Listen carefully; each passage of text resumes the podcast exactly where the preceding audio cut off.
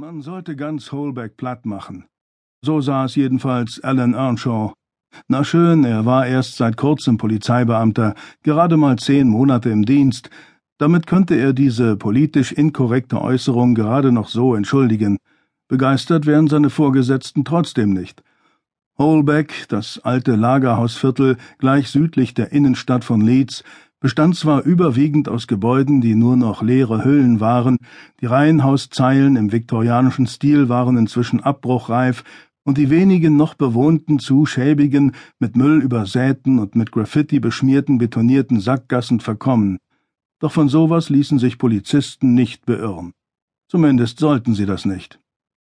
Earnshaw gähnte und kratzte an der verschorften Schnittwunde an seinem ansonsten glatt rasierten Kinn.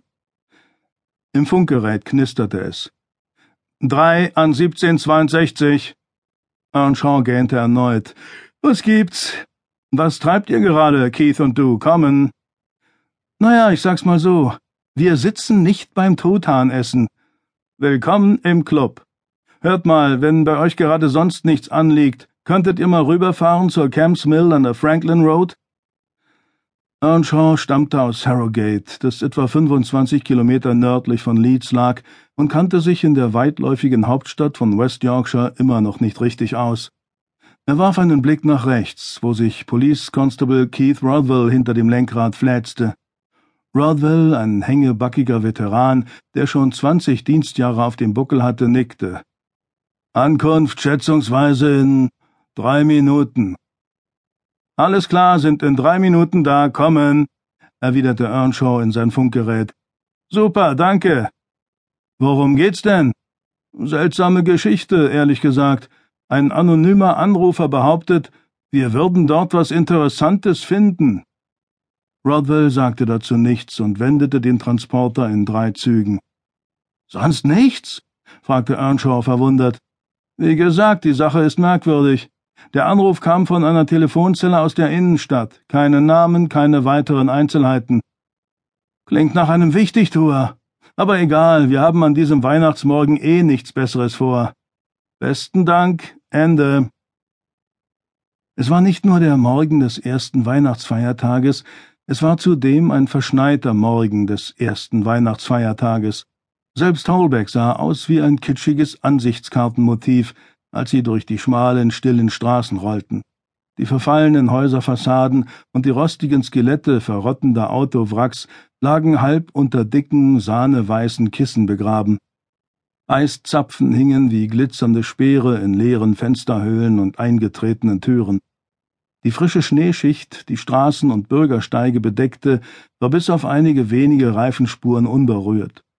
Es waren kaum Autos unterwegs und noch weniger Fußgänger, aber es war auch noch nicht einmal neun, und um diese Uhrzeit waren am 25. Dezember nur Deppen wie Earnshaw und Rothwell auf den Beinen. Davon gingen sie zumindest aus. Was Interessantes, grübelte Earnshaw. Was hältst du davon? Rothwell zuckte mit den Schultern. Selbst in seinen gesprächigsten Momenten äußerte er sich bestenfalls einsilbig, und jetzt, da er tief in Gedanken versunken war, bestand selbst darauf kaum Aussicht.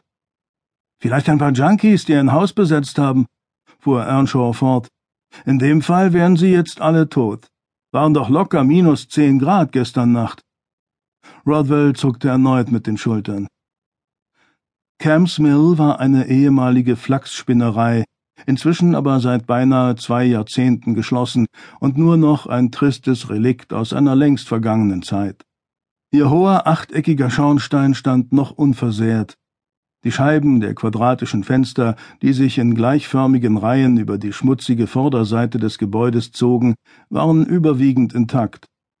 Die ebenerdigen Eingänge sollten eigentlich zugekettet sein, doch wie bei den meisten leerstehenden Gebäuden in dieser Gegend hätten Eindringlinge, die es darauf anlegten, hier leichtes Spiel, sich Zutritt zu verschaffen. Schnee knirschte unter ihren Reifen, als sie auf dem Parkplatz vor der Südfassade der Spinnerei rutschend zum Stehen kamen. Über ihnen ragte das trostlose Bauwerk in den weißen Winterhimmel.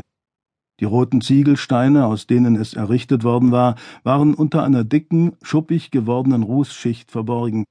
Die Rohre und Regenrinnen, die nicht bereits abgefallen waren, bogen sich unter der Last